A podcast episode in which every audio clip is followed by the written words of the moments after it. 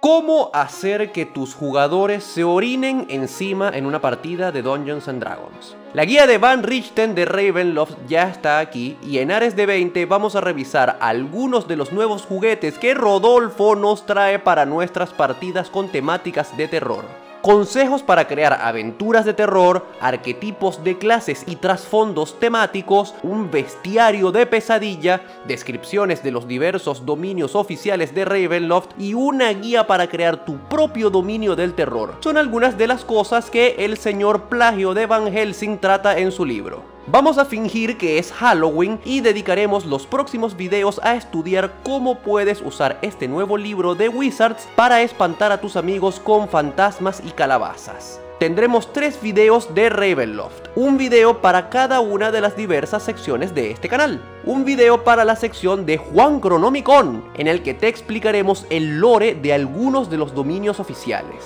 un video de Mi casa, mis reglas, donde vamos a usar la guía de construcción de dominios para nuestro propio dominio del terror, y este video de la Masterclass, en el que vamos a hablar de una de las nuevas mecánicas que nos trae esta guía, los dones oscuros, y cómo puedes usarlo en tus partidas. Antes de empezar, te aviso que ya tenemos varios videos en el canal en los que hablamos sobre cosas relacionadas con Ravenloft. Tenemos un video en el que explicamos qué es Ravenloft, un video en el que creamos cuatro dominios del terror originales que puedes plagiar descaradamente para tus partidas, y un video en el que hablamos del bardo de los espíritus y te enseñamos cómo usar un pollo como foco arcano.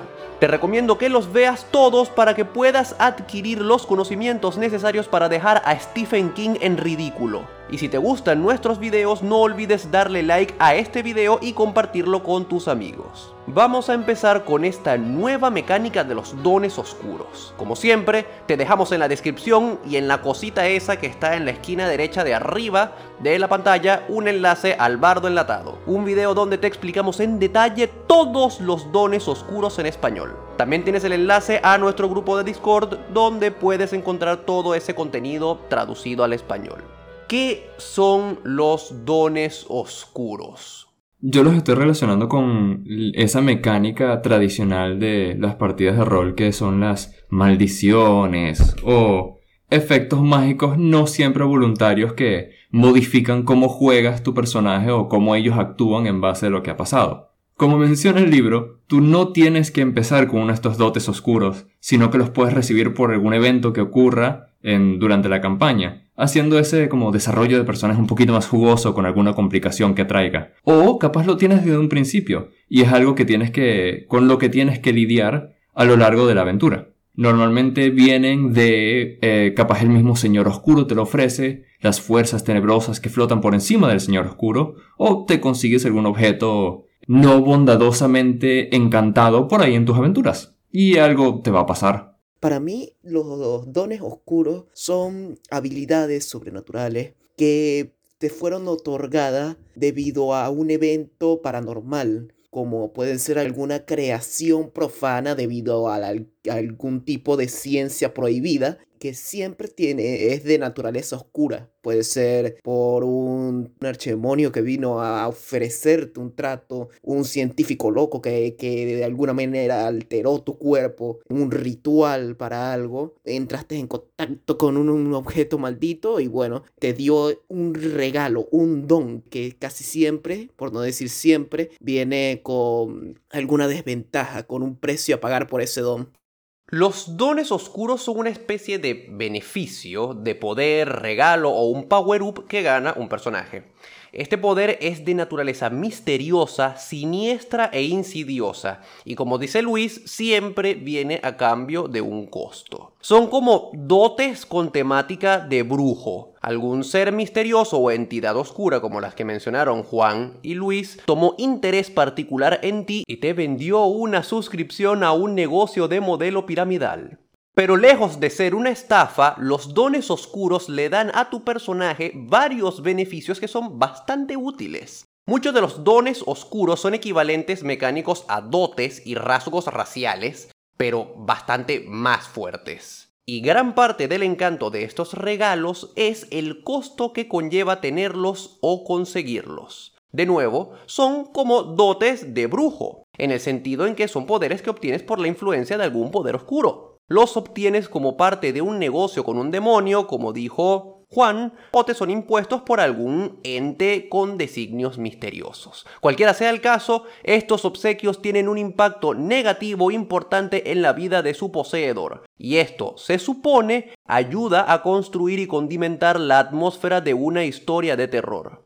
¿Que sabes quién más te podría dar uno de estos dones oscuros? Mark Zuckerberg. No, el brujo de la partida.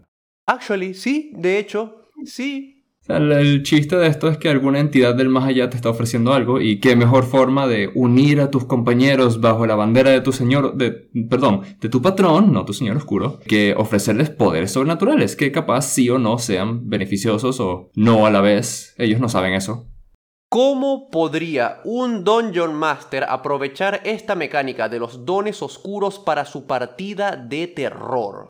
Esta herramienta a mí personalmente me gusta mucho es bastante conveniente porque te permite desarrollar una historia más acorde, mejor y darle una recompensa que sin darse cuenta lo va a terminar jodiendo después al jugador. Siempre le puedes dar dotes, regalos, como lo quieras llamar, porque siempre le van a gustar, son cosas extras, son cosas mágicas, son cosas bonitas. ¿A qué costo es lo que después van a averiguar? Y eso lo vuelve bastante interesante. Entonces, siempre puedes colocarlo como que estén negociando con el Señor Oscuro para que siempre y cuando ellos los ayuden en parte de su tortura, parte de su motivación dentro de su encierro, nos los va a venir a matar desde que son nivel 1. Siempre pueden ser los mismos poderes oscuros que vienen y te otorgan ese poder simplemente para que seas la antítesis del Señor Oscuro y joderle más la paciencia al Señor Oscuro. Me encanta como los poderes oscuros son un montón de sunderes, porque ellos dicen, no, no, él tiene potencial de malo, deberíamos rectificarlo. No, no, no, darle herramientas para que sea más malo. Si se vuelve más malo, es que siempre fue malo y tenemos que encerrarlo. Pero tenemos que tener las evidencias. Así que cuidadito, porque si los poderes oscuros te vienen con un regalo oscuro, seguramente es que quieren que tú te vuelvas un próximo señor oscuro.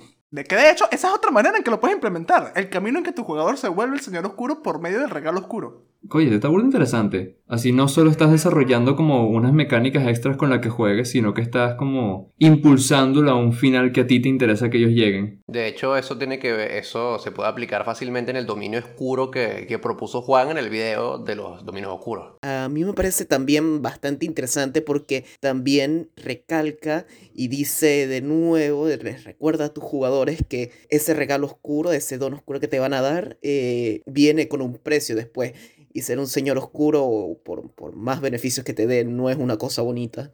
Yo para aplicar los, los dones oscuros, primero actuaría con esta entidad misteriosa que son los poderes oscuros, le cambiaría el nombre para que mis jugadores no se dieran cuenta y se los daría dependiendo del de, trasfondo de los personajes. Por ejemplo, si uno es un paladín eh, que viene de una familia que tiene un voto de protección hacia algo, le daría el cúmulo de susurros. Si es un sorcerer que fue el producto de algún experimento, le daría el dote oscuro de la segunda piel. Y así, cositas, dependiendo del, del background de cada uno.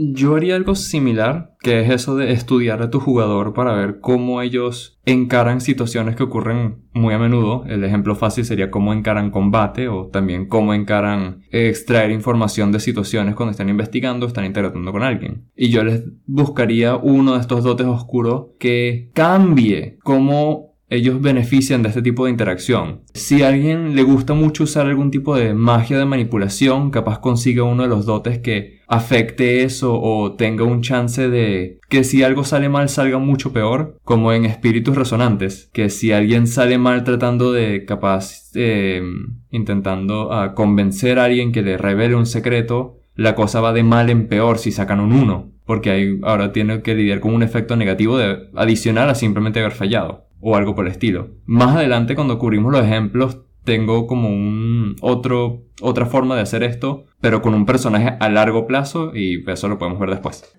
Yo quisiera añadir algo a lo que dijo Juan sobre también el modus operandi que tienen tus jugadores y que es una buena técnica también para controlarlos de cierta forma con ciertos dones oscuros. Eh, por ejemplo, al jugador que es un impulsivo o que es un morder jobo, le pone estos dones oscuros que, digamos, alteran su mente, alteran la mente del personaje, ya sea atormentándolo por las noches mientras duerme o tratando de calmar los instintos violentos que bueno, a conveniencia del máster, pues normalmente sería al revés, pero puedes manejarlo para que tu Murder Hobo no se salga de control. Y eh, el caso opuesto, cuando tienes un jugador que es introvertido, que tú quieres que se meta más en la partida, que trate de expresarse más, haces lo mismo. Le das uno de estos dones oscuros, le das esta voz que no es parte de él técnicamente, pero sí es parte de su personaje y que se relacione más con ella.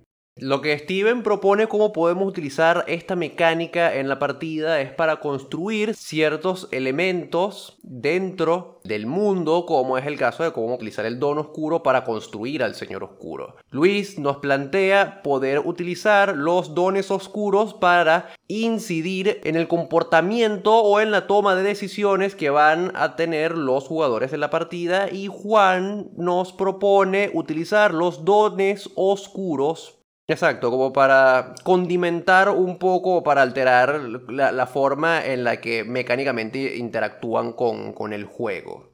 Es como ese ejemplo del bardo que simplemente se la pasa seduciendo a todo el mundo que se le atraviesa y siempre sale bien porque construyó su personaje eso. Si le pones capaz algún dote que afecte cómo ese resultado se manifieste o le ponga una consecuencia considerable a fallar, así que hay más riesgo involucrado con hacerlo cada vez, capaz tenga que conseguir otra forma de jugar. Que no es que quiera que no juegue como él quiera, pero sería interesante ver que explore otros aspectos del personaje.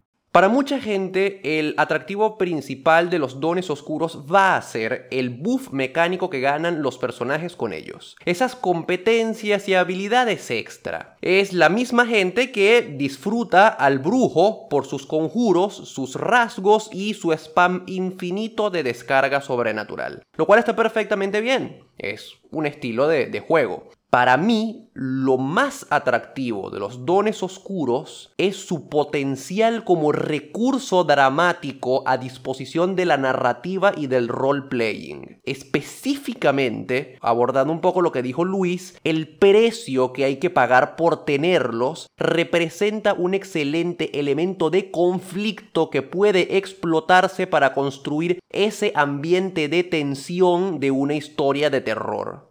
Un don oscuro bien implementado puede servirle al máster para matizar, complementar, integrar o exaltar el conflicto central de su historia y puede servirle al jugador para darle más profundidad a su personaje o para condimentar su role-playing. Básicamente son como MacGuffins, elementos de suspenso que hacen que los personajes avancen en la trama pero que no tienen por qué tener mayor relevancia en la trama en sí. Quizás estás tan desesperado por salir de esta pesadilla que te dejaste poseer por una entidad misteriosa, con la esperanza de así poder abrirte paso a través de la oscuridad. O tal vez tienes un recordatorio de tu primer encuentro con el Señor Oscuro del Dominio, un doloroso e insidioso recordatorio. ¿O encontraste algo inquietante en un cofre abandonado mientras exploras las ruinas de una aldea? Algo que presientes está relacionado con el mal que te acecha por las noches. Los bonos y los poderes mágicos y las estrellitas brillantes que te dan los dones oscuros están chéveres. Pero para mí lo realmente valioso es lo que está en los cuadritos del lore.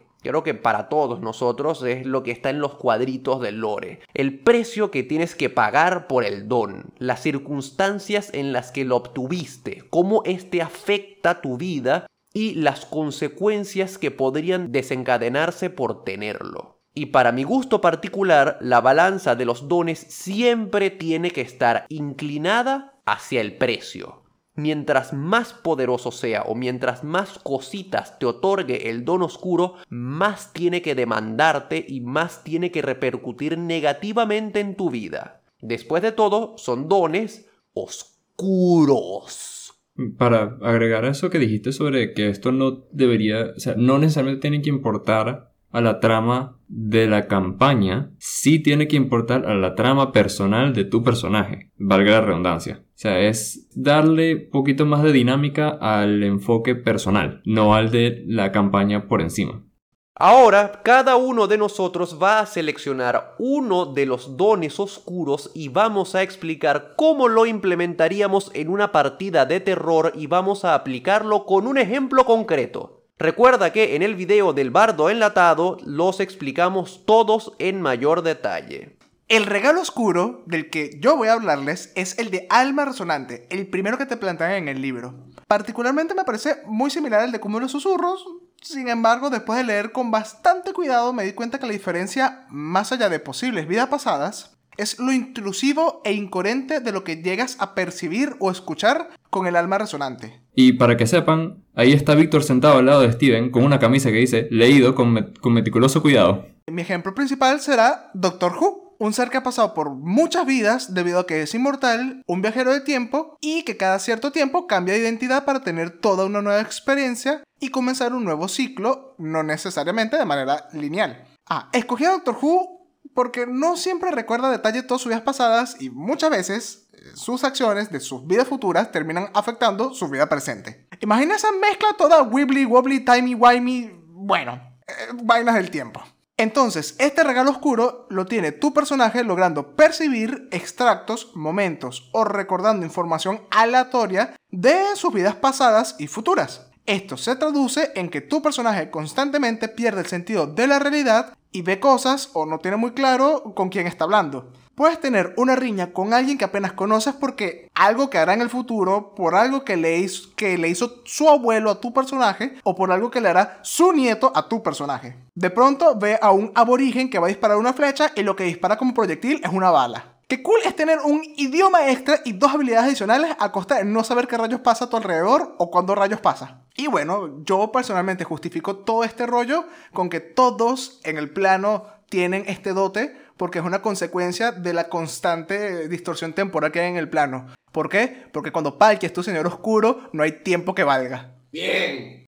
Eh, Steven, no quiero ser aguafiesta, pero el doctor tiene memoria perfecta de todo lo que ha pasado. Las situaciones donde él dice que no recuerda algo es normalmente porque fue un evento traumante que él decide ignorar en su memoria, pero normalmente le sale después, eh, como se ve en el episodio aniversario donde aparecen tres, eh, creo que tres o cuatro generaciones de doctores a la vez. X, el doctor tiene memoria perfecta de todo lo que ha pasado, al punto de que una vez le preguntan cuántos niños murieron en su planeta natal durante la guerra y dijo el número exacto. Ah, ah, pero eso, eso nunca se ha visto enfrentado a la habilidad de Valkia. ¿Qué, qué hace la memoria perfecta de Doctor Who con presión? No entendí la referencia, pero ok. ¡Presión, Juan! ¡Presión! Detallito, van y viene, wibbly wobbly timey wimey. Siempre puedes decir que tu personaje tiene un problema de drogas y por eso no se acuerda de nada. Otro ejemplo que sí voy a mencionar muy por encima, que me parece más acertado, pero menos popular, es la película de Cloud Atlas. Un grupo de almas que reencarnan una y otra vez con diferentes roles en historias de diferentes géneros, pero todas con una cosa en común. Desafiar y cambiar el sistema de control del momento. ¿Qué cool sería que tu grupo de jugadores tienen este regalo gracias a sus reencarnaciones previas y eternamente están condenados a repetir una historia trágica cambiando roles, todo porque el Señor Oscuro es este ente metafísico que solamente necesita residir en un cuerpo para joder la paciencia y se va alternando entre los miembros de tu party en cada reencarnación. La propuesta de Steven, un dominio oscuro que sea este, esta iteración infinita de, de, historias donde los personajes se van intercambiando es bien, bien interesante para una partida de rol eh, y, y más todavía si uno de esos personajes es el Señor Oscuro. A mí me gustó ese primer ejemplo donde todo el plano está como volteado en el tiempo. Así que técnicamente todos tienen ese dote oscuro. Pero capaz el de los personajes es un poquito más refinado, así que lo pueden usar para su ventaja en vez de estar perdidos como el resto de la población. Sí, de repente una persona está ahí normal, y de repente es un bebé y de repente está metido dentro de una pared.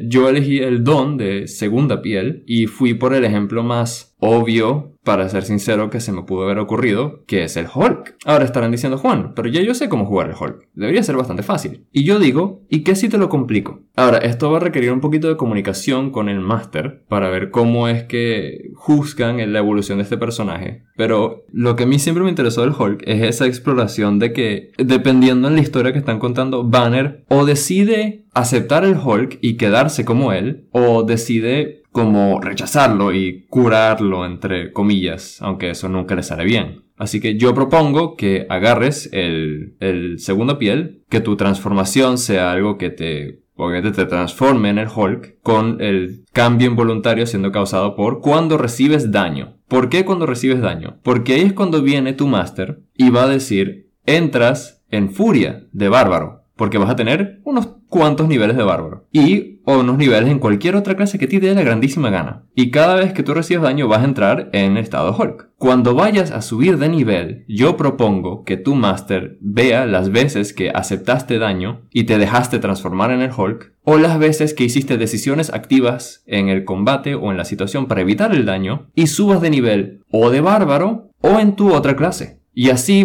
puedes ir explorando esa como dinámica de me quiero dejar transformar o no me quiero dejar transformar y cómo estoy interactuando con esta segunda entidad en mi cabeza que sale cuando la situación torna mal.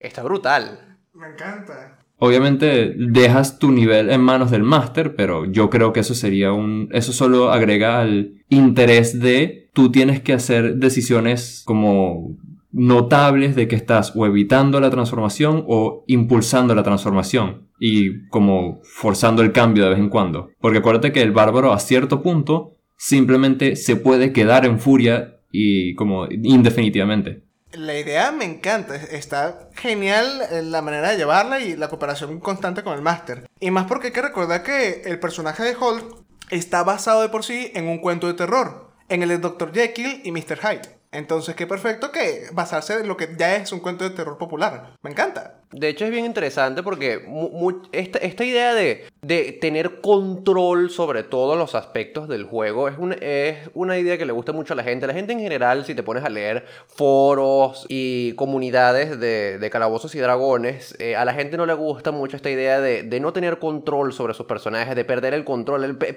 perder el control de las cosas como que le aterra bastante a la gente. Pero a mí me encanta este concepto de que tus subidas de nivel ya no dependan de tanto de ti, sino de, las circunstancias. Claro, siempre está este factor de que dependiendo de las decisiones que tú tomes, eh, puedes encaminar tu, tu, subida de niveles hacia donde tú quieres, pero siempre hay este factor de que si tomaste daño, ¿cuándo carajo sabes tú si tomaste daño o no? Entonces, pierdes un poco del control que tienes en la subida de nivel y eso me parece emocionante. Yo lo veo como que cuando tomas daño harías algún tipo de chequeo, así sea sabiduría, eh, constitución, dependería de cómo esta segunda criatura está como eh, eh, em, describida o involucrada en tu vida. Y obviamente hay veces que simplemente vas a fallar el chequeo, pero capaz hiciste un intento legítimo para que no para que no pase nada. Y aún así salió mal. Y eso podría ser un punto a favor de no tomar un nivel en bárbaro. O capaz, tú simplemente decidiste que, bueno, ya no me queda otra. Acepto al monstruo y soy él y lo uso a mi favor. Y al final, bueno, no te queda otra que tomar un nivel en bárbaro.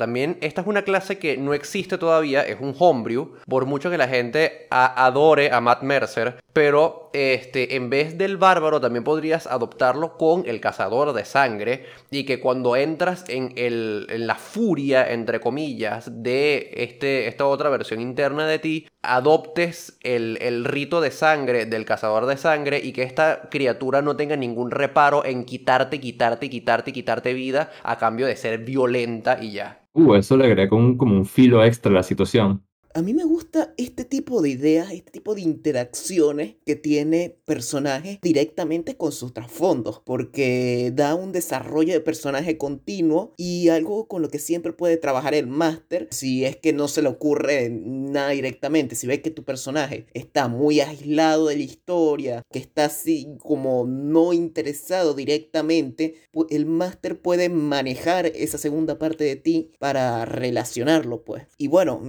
a mí particularmente me encanta ese tipo de cosas. Cuando soy un brujo, quiero hablar con mi patrón. Cuando soy un clérigo, quiero hablar con, mi Dios. No me muero eh, conjurando augurio divino porque, bueno, no, no, no, lo puedo spamear y me muero. Eh, pero este tipo de cosas me parece demasiado interesante. De hecho, podrías intentar hasta tener un diálogo interno con este monstruo, con esta segunda identidad que duerme en tu interior, con el bárbaro.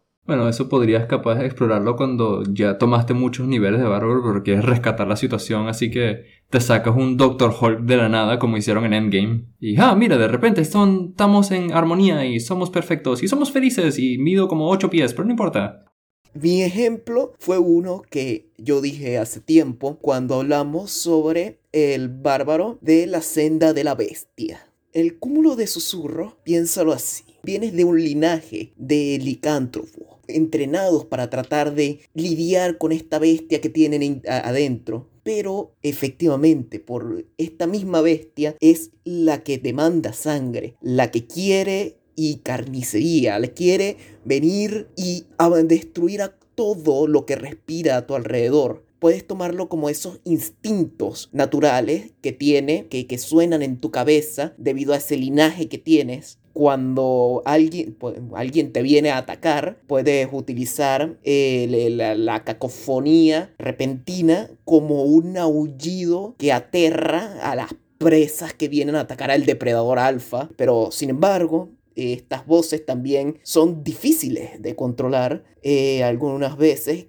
trayendo consigo inconvenientes para hacer lo que estés haciendo. Yo cambiaría los efectos de, la tabla que trae, que dice tienes desventaja en, tu siguiente roleo de ataque o habilidad, con debes atacar cualquier, lo, al objeto más cercano, a la persona más cercana, o no persona, sino al, al ser más cercano lo tienes que atacar que te deja ensordecido. Puede ser que las voces en tu cabeza, tus instintos, te reclaman tanto que no, que no, no puedes escuchar nada más que, que ellas pidiendo sangre o cosas así. Y el último efecto, te deja conjurar augurio, puede ser que algunas veces los instintos te dan un curso de acción, por ejemplo, eh, la, el instinto natural que tienen los lobos para ir en manada, el instinto que tienen las aves para emigrar, te da esos ciertos consejos para mantenerte con vida.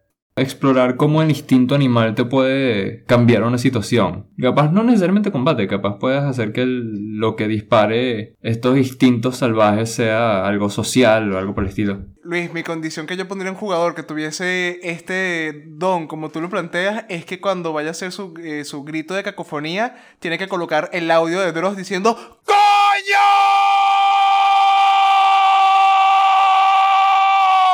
De cacofonía, bueno, tal vez sí, sé que es meme, pero para, para hacerlo más intimidante tendría que ser alaridos de bestia. O para hacerlo más intimidante tendría que ser la canción de...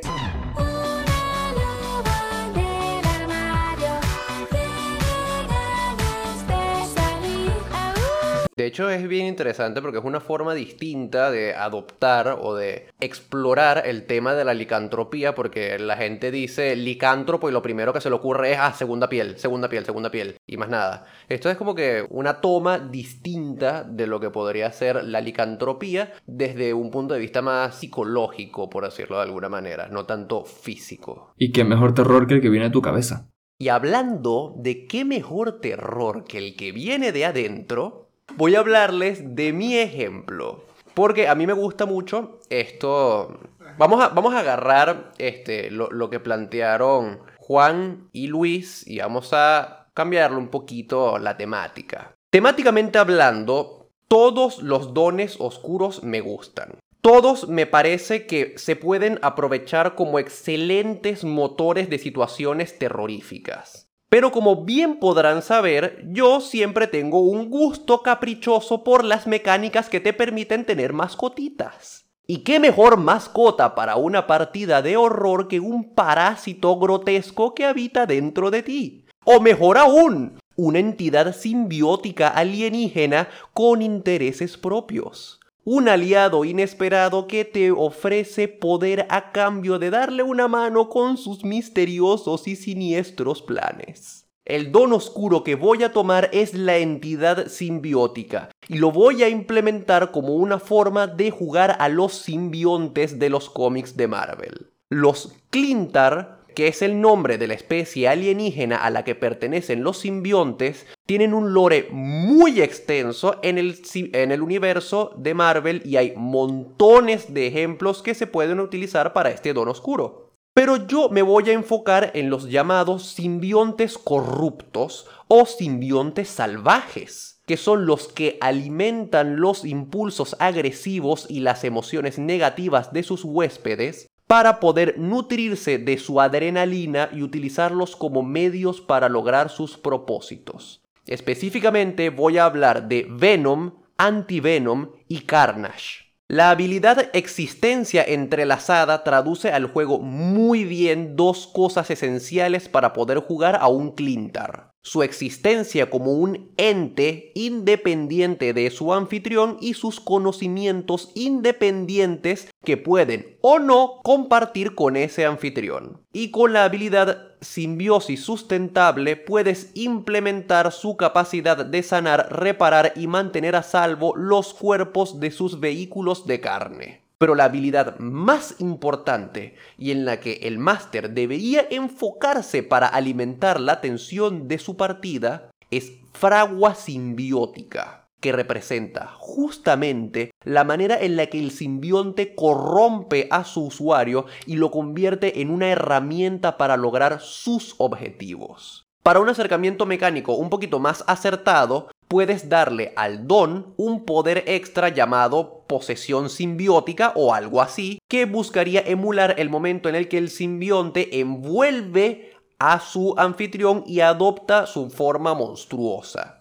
La transformación te daría los mismos beneficios que la furia de un bárbaro, como el ejemplo de Juan, pero ganando también debilidad al daño de fuego y al daño de trueno. Venom es una entidad que nace del resentimiento compartido entre el simbionte y Eddie Brock hacia Spider-Man. Un personaje con el don oscuro de poseer al simbionte de Venom debe ser alguien que esté motivado por deseos de venganza, retribución o incluso justicia. El simbionte va a alimentar esos deseos con agresividad y sed de sangre dando pie a un desarrollo de personaje que puede bien ir en dirección de la corrupción de los deseos de justicia de un héroe o la transformación de un aventurero resentido en un monstruo irracional sediento de venganza. Lo bueno de Venom es que puedes usarlo para cualquier tipo de setting, siempre y cuando su anfitrión busque venganza y se le presenten suficientes ocasiones conflictivas en las que él tenga que decidir entre entregarse más a su objetivo y hacer lo correcto. Para un escenario más específico, puede ser bien un pueblo infestado por Clintars o en el mismísimo planeta de los simbiontes, puedes darle a un jugador el simbionte de Antivenom, cuyo objetivo sería purgar al mundo de sus hermanos y hermanas.